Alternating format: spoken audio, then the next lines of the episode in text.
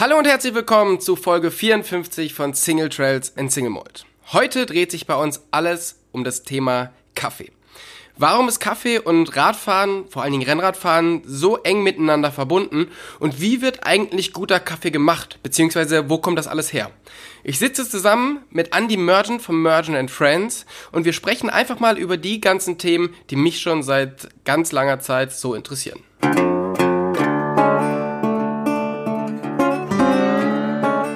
Single Trails und Single Mode, euer Podcast für Lach- und Sachgeschichten rund um die Bikeszene mit Tobi und Jasper. Wir sitzen heute im wunderschönen Hermannsdorf und zwar in der Kaffeerösterei ähm, Merchant and Friends und um uns herum stehen ganz viele Kaffeemaschinen ähm, und es riecht nach Kaffee. Und im Hintergrund hört man auch immer wieder ein paar Leute äh, arbeiten und, ähm, und Kaffee rösten.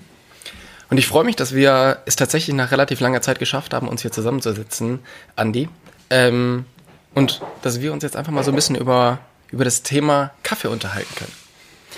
Du bist Kaffeeröster, beziehungsweise Chef von Merchant and Friends und auch Namensgeber. ähm, wie bist du dazu gekommen, das, das zu machen?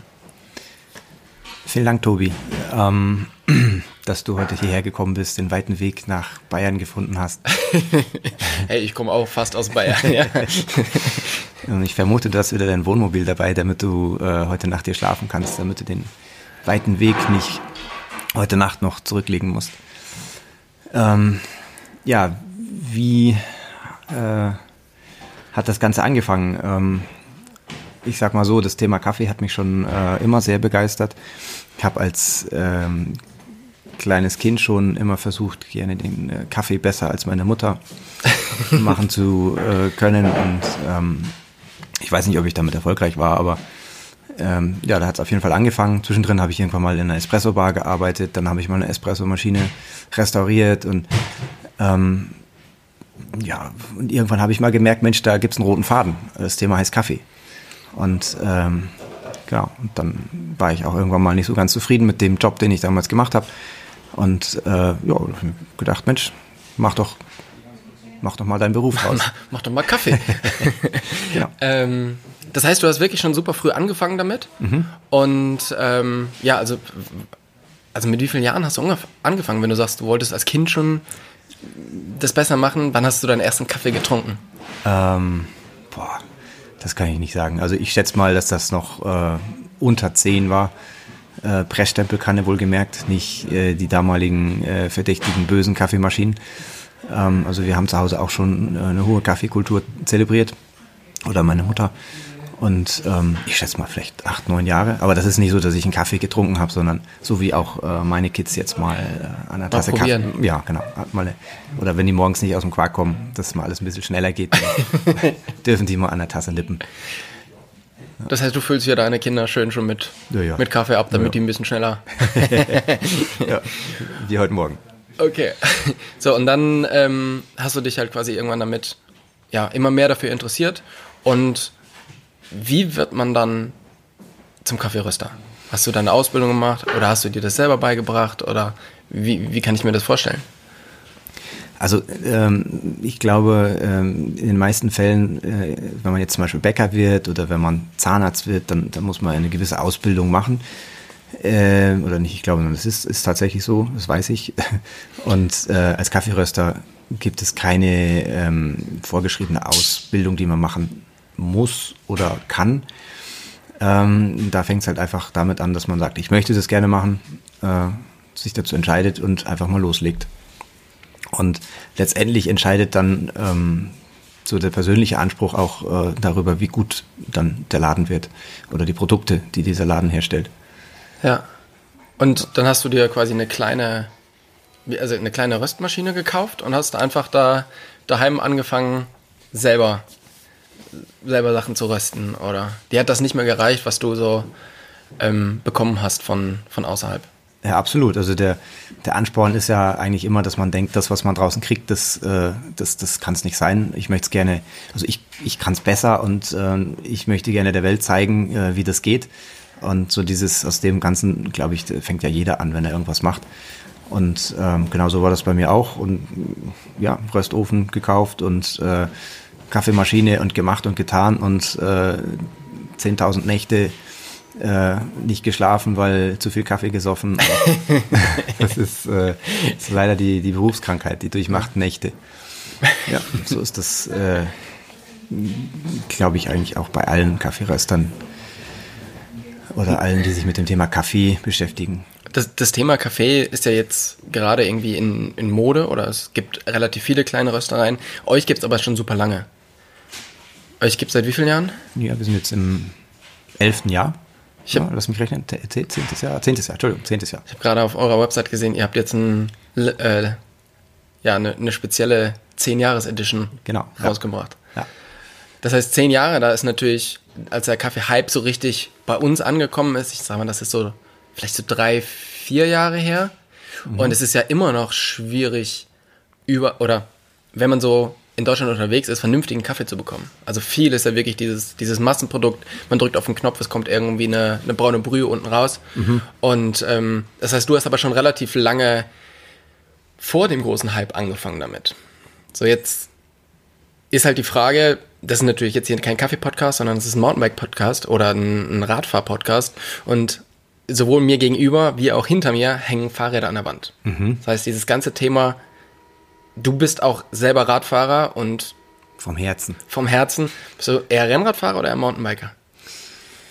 Ähm, ich habe im Rennradfahren angefangen. Ich bin im tiefen Herzen, glaube ich, äh, würde ich jetzt gerade sagen, Rennradfahrer, auch wenn ich bei dem Mistwetter dann gerne mal mit Mountainbike fahre. Aber ich glaube, äh, meine Fähigkeiten sind eher im Ausdauersport als beim sich Berge runterschlagen. Da habe ich mich so oft auf die Nase gelegt, äh, dass ich mittlerweile einen guten Respekt davor habe. Und jetzt kannst du mir vielleicht eine Frage beantworten, die mich schon seit vielen Jahren irgendwie umtreibt. Was hat Kaffee mit Rennradfahren zu tun? Tja, ähm, das ist eine sehr, sehr gute Frage, die ich mir häufig auch schon gestellt habe. Ähm, ich glaube, das hat so ein bisschen damit zu tun, dass äh, ein Fahrrad, ein Fahrrad ist, ist in einer gewissen Weise eine Maschine. Äh, eine Espresso-Maschine äh, ist auch irgendwo so ein Gerät, äh, für das man sich interessieren kann. Äh, so Faszination, Maschine, Technik. Und ähm, dann kommt aus der einen Maschine was raus, was einem bei der anderen Maschine irgendwo auch vielleicht ähm, ja was einen schneller macht oder irgendwie vielleicht wacher macht, dass man ähm, irgendwie bessere Reaktionszeiten hat oder, oder schneller fahren kann. Beim Rennradfahren ist ja so, dass man sagt, dass der Stoffwechsel ähm, dadurch anders funktioniert und, und es ist ja ein gutes Hilfsmittel, würde ich sagen. Also insofern ähm, als, als äh, Rennradfahrer irgendwo hinzufahren, ähm, einfach nur dumm seine seine, seine Kreise zu drehen, um dann zu Hause anzukommen, zu sagen, jetzt habe ich mal eine Runde gedreht. Das ist so vielleicht auch lange Zeit gewesen, aber mittlerweile entsteht ja auch äh, so ein bisschen das Bewusstsein, auch mal seine Zeit zu genießen und irgendwo mal anzuhalten. Ein Stück Kuchen, Tasse Espresso und dann weiterzufahren. Das, deswegen vielleicht, äh, das ist jetzt beim Rennradfahren. Beim Mountainbike äh, ist es bestimmt auch nicht anders, vielleicht dann vorne weg oder hinten drauf. Ich glaube auch, dass es eher ähm, also ist, glaube ich, nicht so das zentrale Thema wie beim, beim Rennradfahren. Also mich hat zum Beispiel total überrascht, als ich angefangen habe, ähm, vernünftig professionell zu trainieren und halt dann auch viele Rennradcamps auf Gran Canaria oder irgendwo anders auf den Kanaren gemacht habe und dann halt mit vielen Rennradfahrern unterwegs war. Also es hat nicht lange gedauert, man ist losgefahren, es hat nicht lange gedauert bis zur ersten Espresso-Bar. Mhm. Und das ist, hat sich dann auch so über den Tag, bis dann fünf, sechs Stunden am Rad gewesen und es hat sich über den Tag schon auch so so ja durchgezogen, dass du halt wirklich von Espresso Bar zu Espresso Bar gefahren bist und dass das wirklich ein, ein großes Thema ist, wie plane ich meine Tour so, dass ich möglichst am besten Kaffee vorbeikomme. Und das ist ja im Mountainbiken noch nicht so, da ist es eben erst so die letzten ja, zwei, drei Jahre, dass das halt vielleicht mehr aufkommt, ähm, dass man auch noch guten Kaffee dazu dazu trinkt. Ich glaube, der, der, große Vorteil ist ja bei dem Radfahren, dass du die Möglichkeit hast, dein, deine Tour irgendwo in so eine Richtung zu steuern, wo so ein Kaffee ausgeschenkt wird. Während du beim Tennis äh, das Problem hast, dass äh, du stehst auf dem Platz und ja, ich meine, dass du jetzt deine Espressomaschine mit auf den Platz bringst, das ist eher unwahrscheinlich. ja, aber, kommt, glaube ich, nicht so gut an. aber beim, äh, beim Rennradfahren oder beim Mountainbiken äh, kannst du das schon so regeln, dass du äh, währenddessen irgendwo Also beim genussvollen Mountainbiken kannst du auch einen Rucksack dabei haben mit einer kleinen Bialetti und einer schönen Tasse, äh, schönen Tasse vielleicht, ja, und, und, einem, und einer guten, äh, guten Kaffee. Und ja, und dann setzt man sich mal oben hin, genießt mal den Moment, sammelt wieder Kräfte. Finde ich super. Also kann eigentlich nicht besser sein. Und jetzt ist natürlich, also ist sowohl wenn wir jetzt nach Italien fahren oder irgendwo anders hin ähm, oder zum Rennradfahren auf die, auf die Kanaren, die Tour wird so geplant, dass du am besten Kaffee vorbeikommst. Aber was macht den, den besten Kaffee aus? Oder was macht einen guten Kaffee aus? Und wo gibt es da die Unterschiede? Ja, da streiten sich die Geister. ähm, also ich glaube auch wir beide, wenn wir jetzt genau das auf den Punkt bringen würden, wir würden auch unterschiedliche Meinungen haben und auch meine Meinung hat sich in den letzten Jahren vielfach gewandelt. Ähm, ich würde heute versuchen, den besten Espresso ähm, äh, auf einen Punkt zu bringen, ähm, würde ich beschreiben als, als den Espresso, der einem eigentlich am meisten Gusto gibt, also am meisten Spaß bereitet. Also wir haben ja hier eigentlich die tollsten Maschinen stehen und ich habe hier äh, in den letzten zehn Jahren, ich weiß nicht wie viele es Espresso-Shots gezogen ähm, und äh, probiert und gemacht und getan und dann kommt dann irgendwann mal so ein, so ein goldener Schuss, wo du sagst, ey Hammer, das Ding war jetzt äh, genau das Ding. Und dann, dann macht man den dann nochmal für seine Kollegen und sagt, hey, hier, guck mal, äh, ich hab wieder, hab wieder so einen goldenen Schuss, ist der nicht geil? Und ähm, dann hatte ich aber, äh, ja, keine Ahnung, lass das jetzt mal ein paar Jahre her sein. Da bin ich, ähm, das ist ein guter Freund von mir, ein Grundschulklassenkamerad, hier in die Nähe, in die Gegend gekommen, äh, Richtung nach Österreich auf dem Campingplatz und dann habe ich den besucht, mit dem VW-Bus hingefahren, hinten eine neue Campingküche drin gehabt und habe meinen Kocher ausgepackt, eine Schublade aufgemacht, Kocher äh, ausgepackt und einen Kaffee gekocht und eine Milch aufgeschäumt mit so einem Handaufschäumer und habe mir Latte Macchiato gemacht, was ich ja total furchtbar fand. Ja? und, dieser, und dann habe ich mich hingesetzt und habe mit meinem Kumpel äh, zusammen Kaffee getrunken. Das war mit einer der geilsten Kaffees, die ich je hatte. Aus einer Bialetti äh, mit einem Handaufschäumer äh, äh, Latte Macchiato. So, und das war für mich auch nochmal so ein Punkt, wo ich gemerkt habe, Mensch, der beste Espresso ist vielleicht nicht immer nur der High-End-Espresso, den man sich aus, äh, aus, einer, aus der teuersten und besten Siebträgermaschine mit der teuersten Mühle und dem äh, teuersten äh, Equipment äh, bereitet, sondern vielleicht der, an dem man am meisten genießen kann oder äh, der am besten schmeckt. Also meinst du, es hat mehr auch viel mit, mit dem Surrounding zu tun Natürlich. und ein Kaffee in den Bergen. Das ist der Moment. Ja. Ja, ist einfach der Moment, die Tasse zu genießen. Aber es ist ja jetzt so, muss man jetzt auch dazu sagen, wir arbeiten ja schon was länger zusammen und ich habe sowohl euren Kaffee zu Hause wie auch eine vernünftige Maschine von euch bekommen. Ähm, und das hat mich komplett versaut. Das war Sinn der Sache. Weil das heißt, ich kann im Grunde an wirklich wenigen Cafés nur noch einen Kaffee bekommen, der mir überhaupt schmeckt. Weil es gibt halt wirklich so, so diese, Deutsche Kaffeekultur. die deutsche Kaffeekultur ist, also da merkt man schon halt, was ein schlechter Kaffee ist. Ja. Und von daher ähm, gibt es ja eben schon diese, diese Sachen. Also was muss denn für dich, es muss jetzt nicht der beste Kaffee sein, aber was würdest du sagen, muss ein Kaffee haben oder wie muss der ausschauen? Oder wie kann ich vielleicht auch, wenn ich unterwegs bin und halt jetzt irgendwo an, erkennen, schon bevor ich den bestellt habe bef- oder bevor ich den in der Tasse habe, ob das jetzt was kann oder nicht. Also für mich das Wichtigste ist, äh, erstmal zu schauen, steht da ein Vollautomat oder steht da eine Siebträgermaschine. Äh, steht ein Vollautomat, werde ich einen Teufel tun und einen, äh, äh, einen Kaffee bestellen. Ähm, ist da eine Siebträger, äh, Siebträgermaschine, dann äh, würde ich schon dazu neigen, auch das mal auszuprobieren. Ähm, da bin ich jetzt auch nicht so, das kommt drauf an. Natürlich, manchmal ist man auf der Suche nach einem, wieder einem tollen Erlebnis, dann ist da irgendwo eine Rösterei und äh, dann, dann möchte man natürlich den Kaffee probieren und schauen, was die so machen. Aber wenn es einfach nur irgendein Kaffee ist und, und da steht eine Siebträgermaschine drin, ähm, eine Bäckerei und klar, einfach mal ausprobieren und gucken. Und äh, im schlimmsten Fall lässt man den Espresso stehen und ähm, dann passt das. Da bin ich jetzt zum Beispiel, also, ja, Espresso 380 lasse ich dann natürlich sehr ungern stehen, weil ähm, Euro. Ja, ich für bezahlt. 3,80 Euro. 3,80 Euro. Espresso, das ist aber ja. teuer. Ja, es kommt aber tatsächlich, äh, kommt da tatsächlich vor. Und das sind Also- meistens nicht, also Preis ist ja oft nicht das, was, ähm, was die Qualität des Espressos ausmacht oder die, die Qualität des Kaffees. Weil Ich- oft sind die teuren gar nicht mal die besten.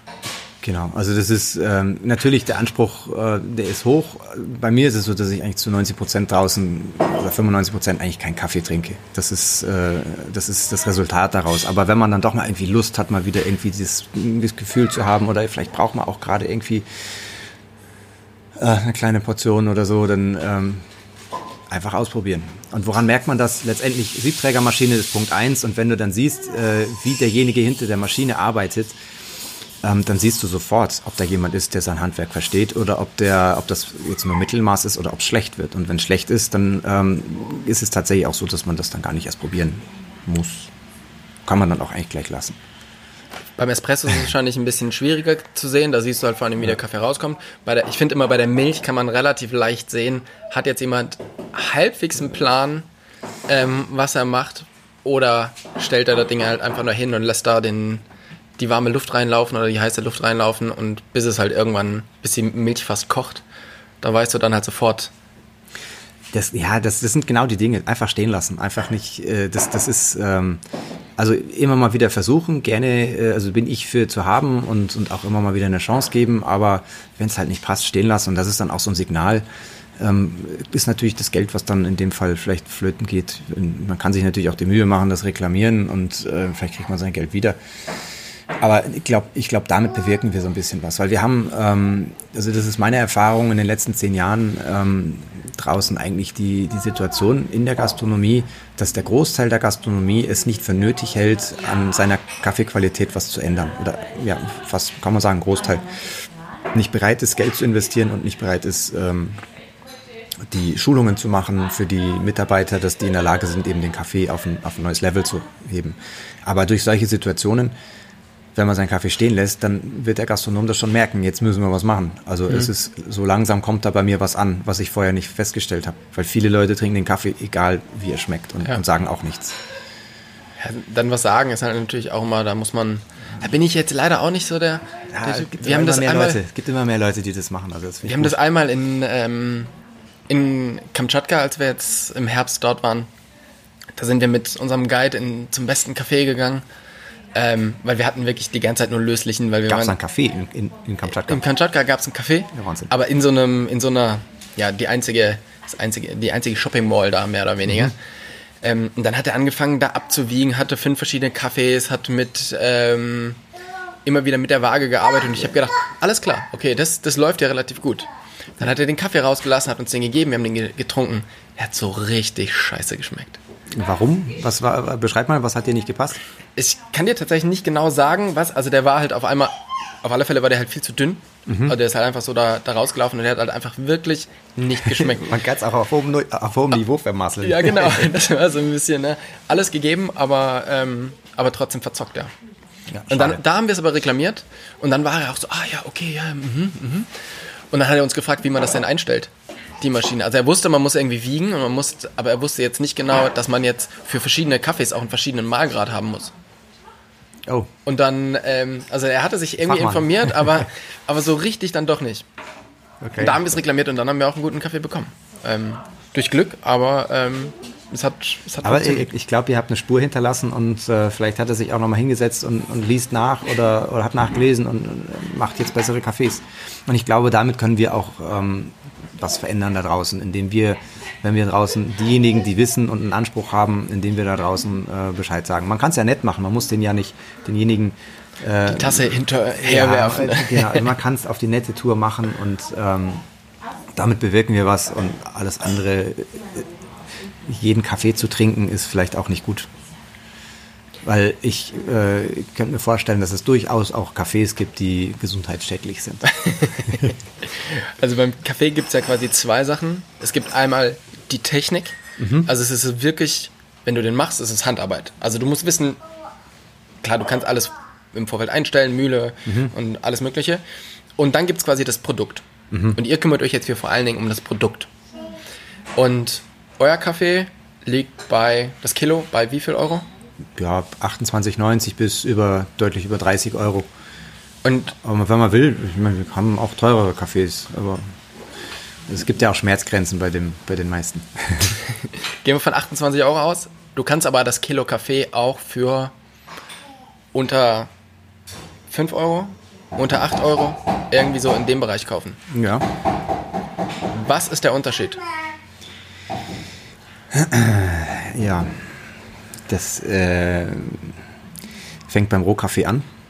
Es gibt äh, die ausgesuchten Rohkaffeequalitäten, mehrfach sortiert, besonders aufbereitet.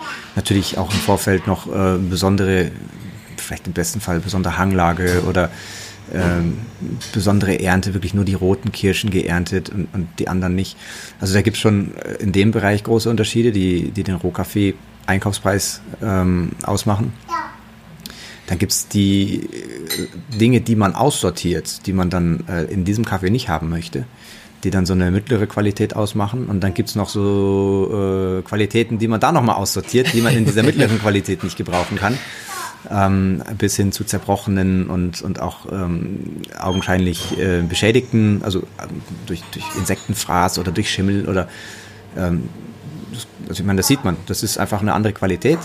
Und man kann mit diesen unterschiedlichen Qualitäten durchaus unterschiedliche Produkte machen. Und ähm, ich glaube, da ist so ein, so ein Hauptunterschied äh, im, im, im, im, Preis festzumachen. Und ähm, dann gibt es natürlich auch Röstprozesse, die durchaus ähm, effizienzgesteuert sind. Und dann gibt es Röstprozesse, die darauf ausgelegt sind, dass die Qualität maximal ausgereizt wird. Kostet Zeit, kostet Energie, äh, ist vielleicht auch nochmal eine andere Technik oder andere Technologie. Und in der Summe ähm, kommen halt dann solche Preise zustande. Also ich kann sagen, dass wir hier mit den Preisen, die wir haben, sicherlich nicht die Möglichkeiten haben, wie es äh, die mit den äh, mit diesen, mit, die du gerade genannt hast, mit diesen günstigen Preisen haben. Also wir haben echt Schwierigkeiten, ähm, einen Großhändler zu beliefern. Ja? Der Großhändler, der auch noch eine Marge haben will, um das dann wieder an jemanden zu verkaufen. Das ist äh, einfach nahezu nicht drin. Das heißt, man kann es ein bisschen sich vorstellen wie beim Wein. Also das heißt, wie die Bohne aufwächst, ist ähm, aufwächst ist wahrscheinlich ein falscher Begriff, ne? Aber ähm, ja, wie sie wächst, wie sie gedeiht. Genau, wie, wie, die Bohne wächst, ist ja. ein, wo die wo die ist, ähm, wie sie ähm, wie sie dann geerntet wird und, und wie Maschinen sie oder von Hand gepickt, genau. Und ähm, ihr verwendet äh, nicht nur Fairtrade-Kaffee, sondern ihr verwendet auch Bio-Kaffee. Wir sind eine Bio-Kaffeerösterei. Alles, was wir hier machen, ist Bio. Selbst äh, der Cappuccino, den du hier getrunken hast, äh, enthält Biomilch von glücklichen Kühen. Und dementsprechend sind die Bohnen dann halt auch ähm, so ähm, ja, ja, das ist, ja, klar, das ist natürlich, äh, das ist ein, ein, faires Produkt, das ist ein biologisches Produkt, das sind auch nochmal so Kleinigkeiten, die on top kommen, das sind auch kleine Aufschläge, die zu zahlen sind und äh, in der Summe kommt halt dann irgendwo sowas raus. Das ist eine ganz einfache Excel-Datei, da rechnet man die ganzen Posten zusammen und am Ende steht dann da sowas. Und dann kommt man da nicht aus. Und die Leute, die sagen, hey, ich mag aber nur 10 Euro für meinen Kaffee bezahlen, dann müssen wir dann sagen, können wir leider nicht leisten. Aber darf ich dich gern auf einen Espresso einladen? also das Interessante ist, ähm, ich habe zum, ähm, zum Latteart üben mir auch viel einfach mal günstigen Kaffee geholt, mhm. einfach um einfach mal die Maschine einzustellen, um das zu lernen, halt auch mal bei anderen Sachen. Ähm, und es ist halt bei diesen günstigen Kaffees, die schmecken halt immer gleich, gefühlt. Also egal wie du es einstellst, ob es schneller durchläuft, ob es weniger schnell durchläuft, die schmecken immer gleich und du kannst nicht so wirklich was damit machen. Wenn man das mit eurem Kaffee macht und wenn man nur ein bisschen was an der Mühle rumstellt, ähm, oder, Himmel und Hölle. oder ein bisschen was an der, an der Menge rumstellt, ja. du bekommst quasi einen komplett anderen Kaffee raus. Also du hast halt, du kannst viel, viel mehr mit dem Kaffee selber machen. Ich kann nicht verheimlichen, dass man mit einem Kaffee von uns auch äh, eine Tasse Kaffee zubereiten kann, die äh, unterirdisch schmeckt. kann ich leider nicht abstreiten. Es geht auch. Nein, aber was ich damit sagen möchte, bei euch merkt man halt, ähm, du kannst quasi, wenn du weißt, wie du, wie du die Kaffeemaschine zu bedienen hast, dann kannst du richtig was aus der Bohne rausholen. Absolut, genau. Und das kannst du halt bei dem günstigen habe ich das Gefühl, kannst Nee, ist du ja das nichts nicht. drin. Da ist nichts drin. Wo nichts ist, ist nichts. Genau. Da Und da merkt man halt einfach einen, einen großen Unterschied. Ja. Wenn man sich für Kaffee interessiert, muss man allerdings auch seine Maschine kennenlernen, damit man halt aus dem Kaffee auch das Richtige rausholen kann.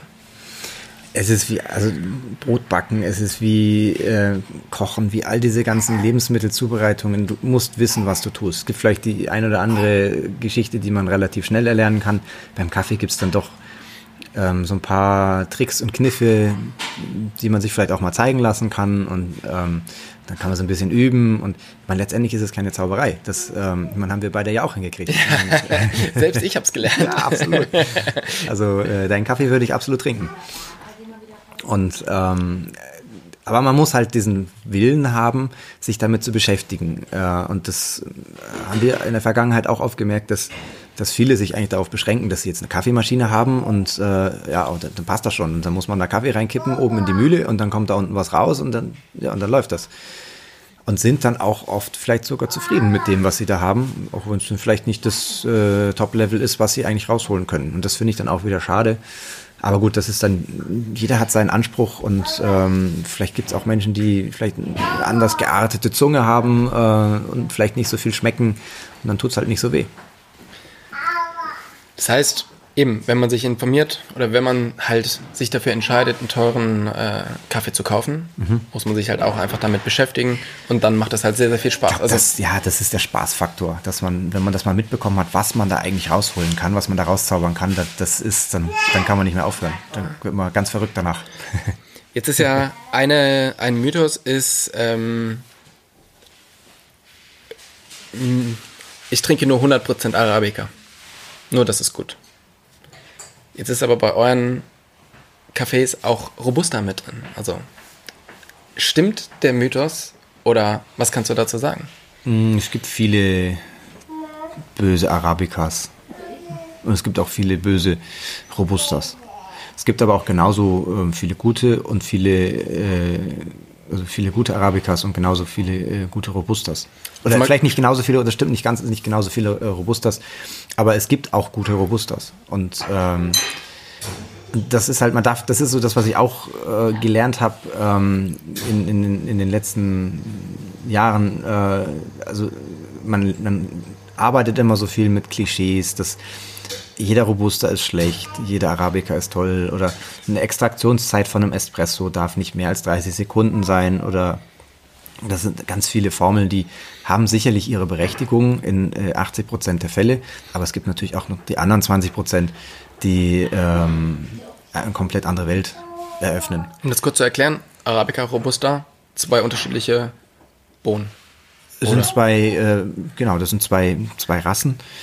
Ähm, und die Arabica, sagt man, ist eben der gute. Ähm, wird natürlich auch für teureres Geld verkauft, deswegen hat man in Anbauländern auch ähm, größeres Interesse, diese Cafés zu pflegen und zu hegen, während Robusta oft in, in niedrigen ähm, Höhen angebaut wird und ähm, auch nicht so hohe Preise erzielt. Und na gut, deswegen ist natürlich auch das Interesse nicht da, so viel Arbeit da reinzustecken. Aber ich war jetzt gerade in Uganda und habe eine, eine, hab Bauern besucht, die äh, auf über 1800 Metern Höhe ähm, hammermäßige Robusta-Bohnen anbauen. Und das ist eine Riesenfreude, diese Kaffees zu trinken. Also die kann man auch pur als Filterkaffee trinken und machen eine Riesenfreude.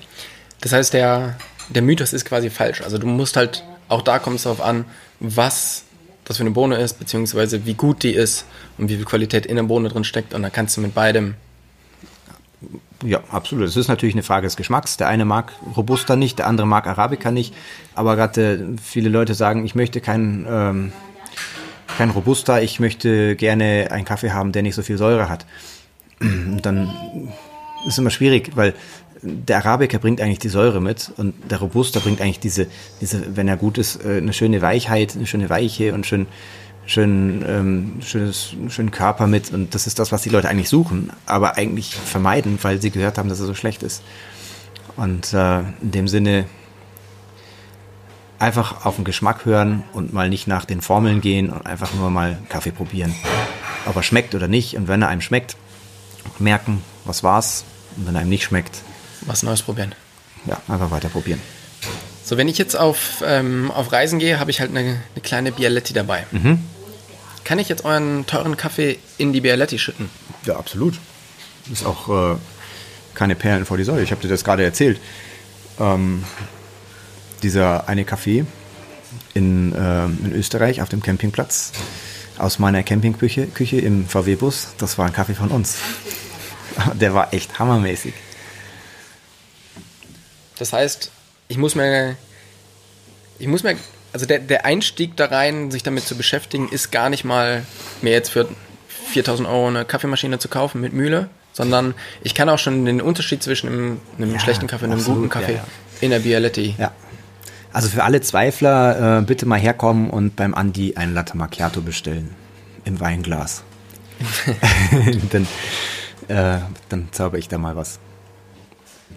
Weil das ist ja, das war zum Beispiel so ein bisschen das Erste, was du mir gesagt hast, dass ähm, viele Leute fahren in Urlaub, ähm, nehmen sich ein teures Hotel, beziehungsweise gehen halt teuer essen, haben ein Rad für 10.000 Euro ähm, und tun dann so, wenn sie campen, ähm,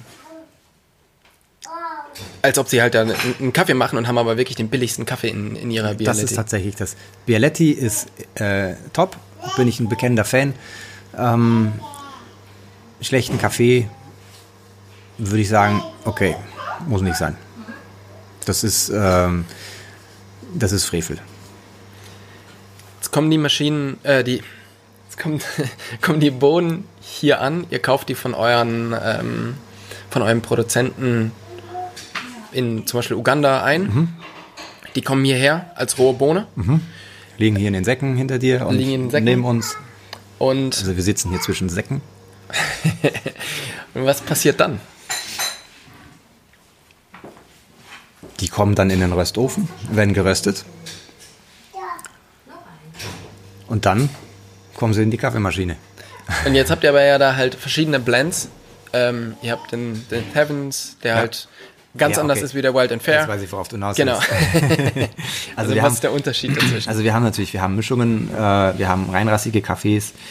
Äh, also man kann natürlich einen Kaffee aus einem Land, so wie er ist, oder aus, von einer Farm, äh, Single Estate Kaffee kann man rösten und so, äh, wenn das ein toller Kaffee ist, auch äh, pur trinken und genießen und seine Freude dran haben. Man kann aber auch wunderbare äh, Kreationen ähm, machen aus verschiedenen Kaffees, also Mischungen ähm, machen und ähm, neue Geschmacksprofile entwickeln. Das ist ein mega spannendes Ding. Und ähm, da haben wir auch ein paar im Sortiment.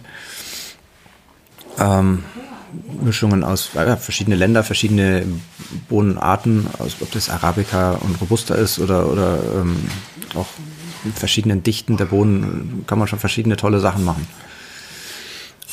Jetzt fahre ich zum Campingurlaub und habe eine Bialetti dabei. Welche, Recht hast du.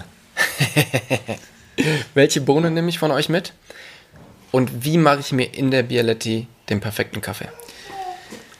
Äh, Geschmackssache, mein äh, Favorit ist der Wild and Fair. Das ist ein wilder äthiopischer Kaffee, ähm, der wächst wild in den Wäldern von Kaffa Forest.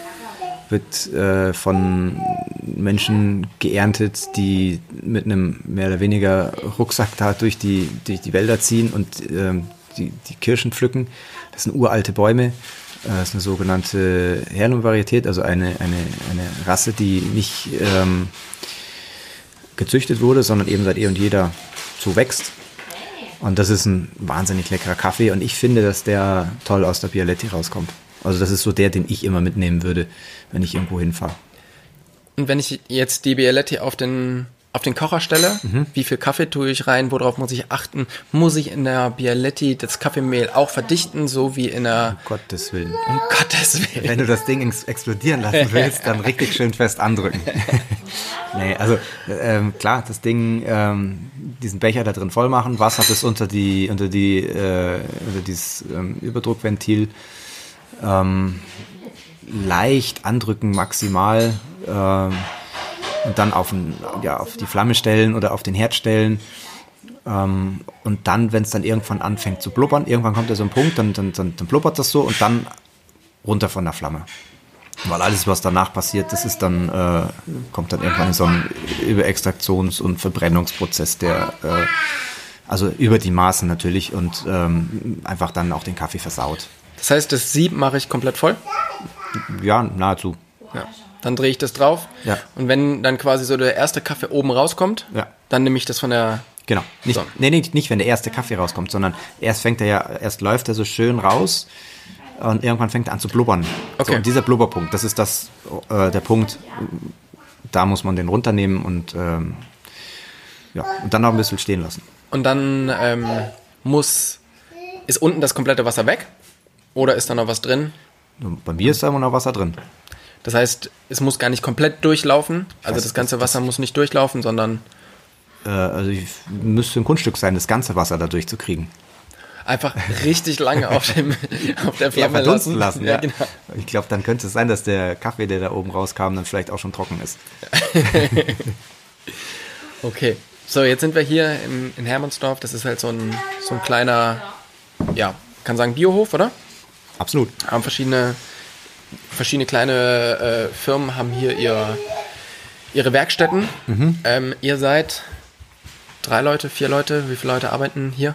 Zehn. Von Merchant. Merchant and Friends, zehn Leute, ja. Zehn Leute. Ähm, und ihr seid jetzt quasi Kaffeesponsor vom Bora-Team und von den Huberburm. Wie schafft es eine kleine Rösterei ähm, von hier? Ähm, ja, wir müssen mal kurz hier ein Kind äh, beruhigen. Wird, wird gerade äh, zufriedengestellt. Die Mutter macht Das bekommt das jetzt. gut. Äh, das hat er heute Morgen schon zu viel Kaffee. Aber ich meine, wenn Kinder in die, in die Rösterei kommen, dann ähm, kann es durchaus passieren, dass da auch mal ein doppelter Espresso die Kehle runterläuft. Das Augen wäre dann schon schön. Frü äh, man muss sich ja seine Kunden auch, na, äh, auch ranziehen. Ne? McDonald's macht das doch auch schon, oder? Die machen ja die ganzen Kindergeburtstage das, äh, für ihre Kunden der Zukunft. Ja. Ja, so machen wir das auch. So macht er das auch. Drei Tage wach. Ähm, genau, wie schafft es so eine kleine Kaffeerösterei, ähm, so große Teams oder so bekannte Leute wie die Hu- Huberboom zu sponsern? Ähm, also den Namen Sponsor ähm, versuche ihn zu vermeiden beim Team Bora Hans Grohe. Ähm, ja, wir sind offizieller Kaffeepartner. Ähm, ja, ich glaube, das ist der Wunsch bei Bora Hans Grohe nach gutem Kaffee. Und ähm, das hat sich bei uns vielleicht auch angeboten, weil wir hier als äh, Kaffeerösterei ja auch irgendwo so ein bisschen Verständnis für, für die Zweiräder haben. Und ähm, ich meine, ich habe mich sehr gefreut, als die angerufen haben und äh, habe eigentlich fast eine Flasche Champagner aufgemacht nach dem Anruf. Ich konnte es gerade gerade noch verkneifen. Ähm, ist natürlich, äh, also, also als Sponsor, äh, dann denkt man immer gleich hier äh, 5 Millionen Budget für, für äh, die Titelseite da auf dem Trikot. Genau. Ähm, das haben wir natürlich nicht im Kreuz und da sind wir ganz weit entfernt davon, dass wir uns das leisten können und wollen. Ähm, ich glaube, man muss das so ein bisschen kleiner betrachten und ähm, ja, Das heißt, die sind auf euch zugekommen? die sind tatsächlich auf uns zugekommen, ja. Äh, und ähm, ja, das äh, manchmal muss man Glück haben. Aber das gleiche war übrigens auch beim Thomas Huber und äh, der ist auch auf uns zugekommen und hat ähm, irgendwo in Berchtesgaden unseren Kaffee getrunken, fand das super und ähm, ja, hat sich dann bei uns gemeldet. Äh, ja, das war eigentlich noch anders. Er hat sich nicht bei uns gemeldet, sondern er hat äh, mir ausrichten lassen, ich möge mich mal bitte bei ihm melden, was ich dann natürlich getan habe. Ähm, und ähm, hat er mir erzählt, dass er ein großer Fan von unserem Kaffee ist und ähm, ob er den damit auf die Expedition mitnehmen kann. Und ja, da habe ich keine Einwände gehabt. Ist mir nichts Vernünftiges eingefallen. genau, und jetzt machen wir das seit, äh, ich glaube, jetzt sind wir, äh, letztes Jahr waren wir in Pakistan dabei, das Jahr davor waren wir in Pakistan dabei. Gerade ist Ähm. eine coole Geschichte von denen bei euch auf der Website. Genau, das Die ist die, wir arbeiten gerade auf. Äh, Wir sind ja marketingtechnisch leider nicht ganz so toll aufgestellt wie viele andere. Und haben äh, jetzt die Pakistan-Story von 20, was haben wir jetzt, 20, 19, 18, äh, von 2018 äh, mal vorsichtig aufgearbeitet. Mit einem schönen Video, was er uns mitgebracht hat. Äh, was man übrigens auch in den Kinos mal laufen lassen könnte. So toll ist das. Also ich persönlich kriege da Gänsehaut, wenn ich mir das anschaue. Also für alle, die das sehen wollen, äh, www.merchantandfriends.com und äh, Backslash, weiß ich nicht, aber irgendwo auf Stories und dann. Ich glaube, auf der Startseite ja, gerade, genau, wenn der Podcast rauskommt, weiß ich nicht, aber wir, wir verlinken es in den Show Notes. Das sagen wir immer, wir machen es, glaube ich, nie. ich vergesse das bis dahin immer. Aber deswegen habe ich es jetzt schnell gesagt. Genau. ähm, ja, sehr gut. Jetzt ist halt eine Frage, die man sich halt einfach stellen muss, ist, der Kaffee kommt von so weit her. Mhm. Ist der Kaffee nachhaltig? Also, kann man was trinken, was von so weit herkommt? Tja, wir als Bio- und nachhaltiges Unternehmen und äh, ja, wir alle, die wir hier sind, haben ja auch so ein, ticken ja in diese Richtung. Also das ist ja nicht nur, dass wir Bio-Kaffee machen. Also ich persönlich, wir, wir, essen nur Bio zu Hause oder, oder ähm, haben nur Bio-Lebensmittel und ähm, haben da schon auch unsere Werte. Darüber habe ich auch schon viel drüber nachgedacht. Aber auf der anderen Seite ist das natürlich auch ein, ähm, ein Wirtschaftsgut, was wir, ähm, was wir importieren und ähm, letztendlich auch Devisen in den Ländern lassen, die den Menschen dort helfen, ähm, zu überleben. Also das äh, wüsste ich jetzt nicht genau, das, was ich da gesehen habe äh, in, in, auf meinen Reisen in die Anbauländer, wenn die jetzt dieses Wirtschaftsgut Kaffee nicht hätten, wie das dann ausschauen würde. Also ich will jetzt nicht sagen, dass das irgendwie Entwicklungshilfe ist oder so, aber ähm, ich glaube auch, dass das ein. Ich, ich, ich, ich habe es nie zu Ende gerechnet und, und überlegt, wie es anders sein könnte. Ich habe es jetzt für gegeben genommen. Der Kaffee wurde äh, irgendwann mal entdeckt und seitdem gibt's Kaffeegenuss. Und ähm, ich glaube, wir könnten, wenn wir von Nachhaltigkeit sprechen, können wir an vielen anderen Stellen anfangen nachzudenken, ähm, als äh, jetzt bei solchen Sachen, die ähm, ja sicherlich auch einen guten Wert haben. Ich glaube eben auch, dass, dass viele Sachen, also natürlich dieses, dieses Thema Nachhaltigkeit ist gerade extrem gepusht, aber es wissen auch sehr wenig Leute, was das wirklich heißt und was damit zusammenhängt wie du eben schon sagst, wenn der Kaffee, wenn es auf einmal keine Kaffeekultur mehr hergeben würde, beziehungsweise kein Kaffee mehr konsumiert werden würde, dann ist, spart man natürlich da irgendwo was ein. Aber auf der anderen Seite lässt man halt Leute dort zurück, wo das vernünftig produziert wird, wo halt Leute einfach davon leben. Und die müssen ja irgendwas anderes machen. Und normalerweise passiert mit denen nachher nichts Gutes. Also die müssen dann halt kurzfristig einen anderen Job machen. Und dann ist halt die, die Frage, wenn man darauf achtet, so wie ihr es macht, bei vernünftigen Produzenten ein, einzukaufen, die vernünftige Produkte produzieren, dann finde ich, kann man, man muss halt immer so ein bisschen hoch und runter rechnen. Aber das, was man halt dort leistet, um hier einen guten Geschmack hinzubekommen, ähm, ja, das kann man halt dort irgendwo in, in Kauf nehmen, finde ich. Ich glaube, wenn wir äh, vielleicht hier in, in, ich sag jetzt einfach mal Deutschland, in Kauf nehmen, dass der Kaffee seinen Preis hat und auch äh, bereit sind, da vielleicht den ein oder anderen Euro mehr zu bezahlen, dann ist das Geld, was bei diesen Menschen auch ankommt. Also äh, diese Qualität für einen hochwertigen Kaffee, äh, die kommt ja irgendwo her. Die wird geleistet eben am Anfang von diesen Menschen, die den Kaffee anbauen und pflücken.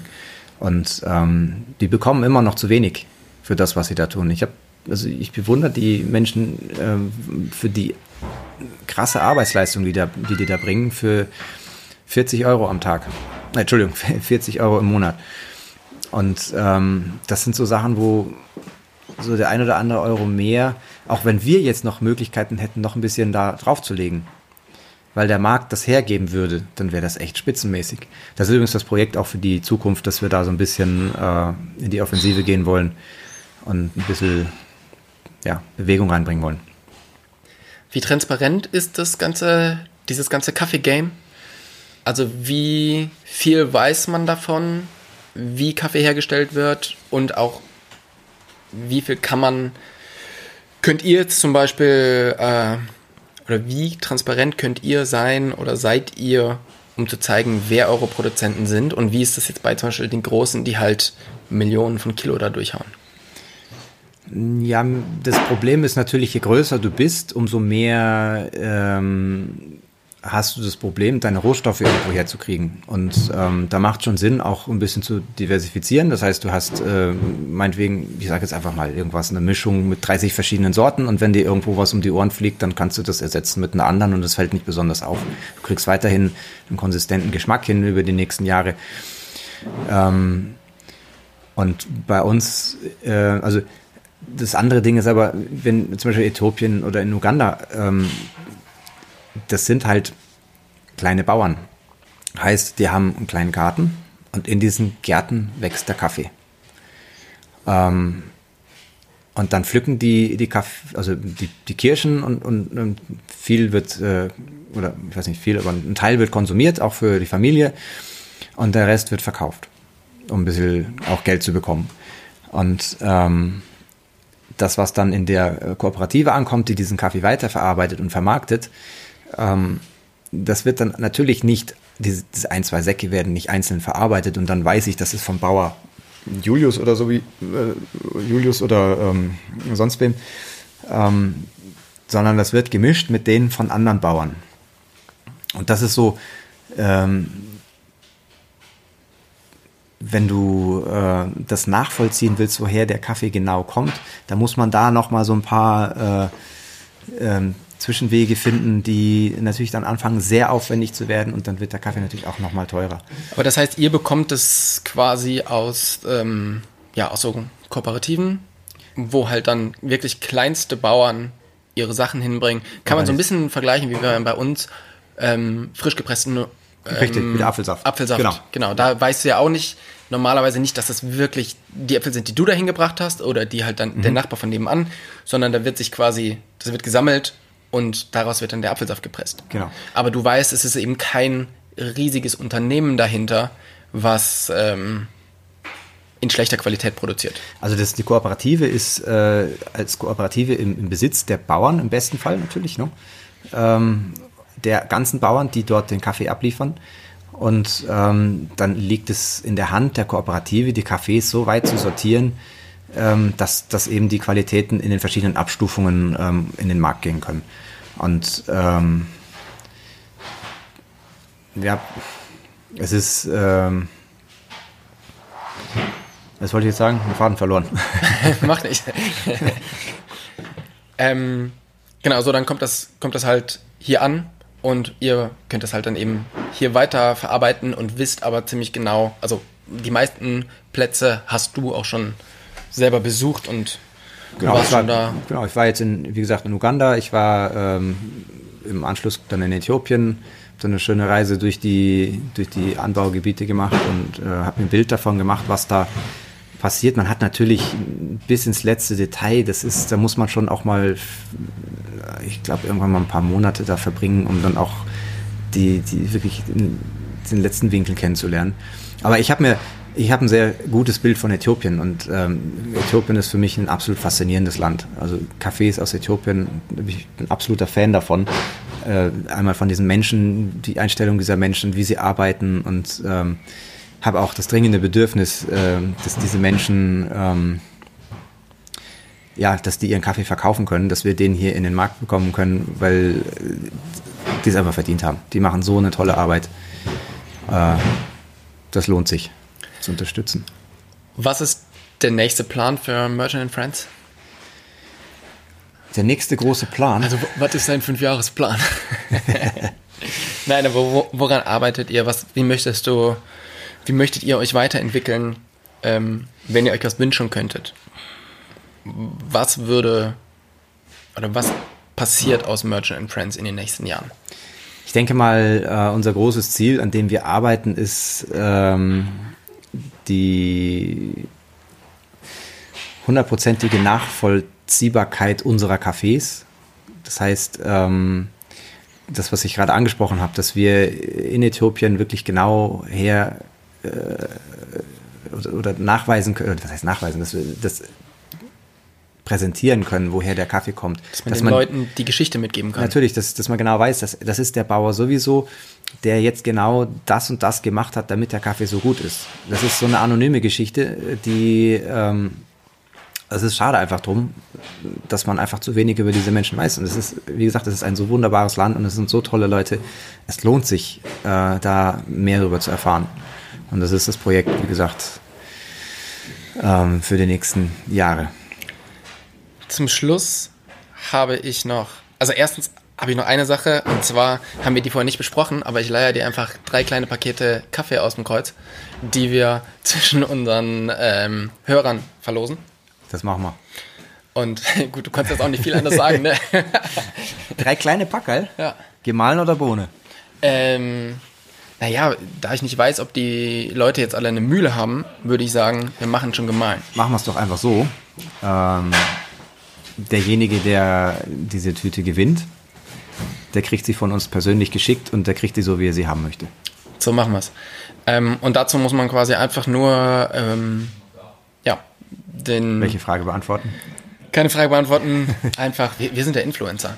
Ja, so. das heißt, man muss quasi uns weiter, ähm, weiter posten in der Story und äh, sowohl Single Trails und Single Malt wie auch Merge and Trends vertecken. Und unter den, dann sehen wir das ja in unserer, ähm, in unserer Historie da. Und unter denen suchen wir dann drei Leute aus und Mega.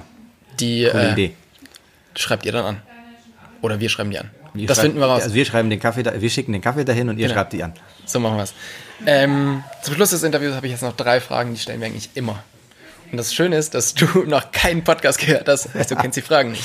Verrückt, oder? Ja, Wir kennen uns so lange und ich habe nicht gewusst, dass du einen Podcast machst. mein größter Erfolg ist, Merchant and Friends. das bewegt mich Mein Fahrrad. und das beste Trail-Erlebnis, was ich je erlebt habe. Ähm, sagen wir mal so, das beste Trail-Erlebnis war in, äh, in Sölden äh, auf der, keine Ahnung, Terreline oder wie heißt das Ding. Und da habe ich mal einen ganz guten Flow gehabt. Und ich glaube, das war so der einzige gute Flow, den ich jemals hatte. und äh, die anderen waren dann oft mit Saltos und sonstigen, sonstigen Geschichten verbunden. Deswegen ist das, ja, vielleicht das Ding. Super.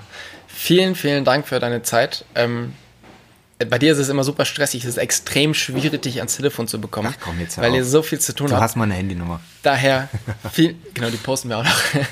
ähm, vielen, vielen Dank für die Zeit. Ähm, Sehr gerne. Und dass wir hier einen Podcast aufnehmen dürfen. Klasse. Danke Vielen dir. Ciao.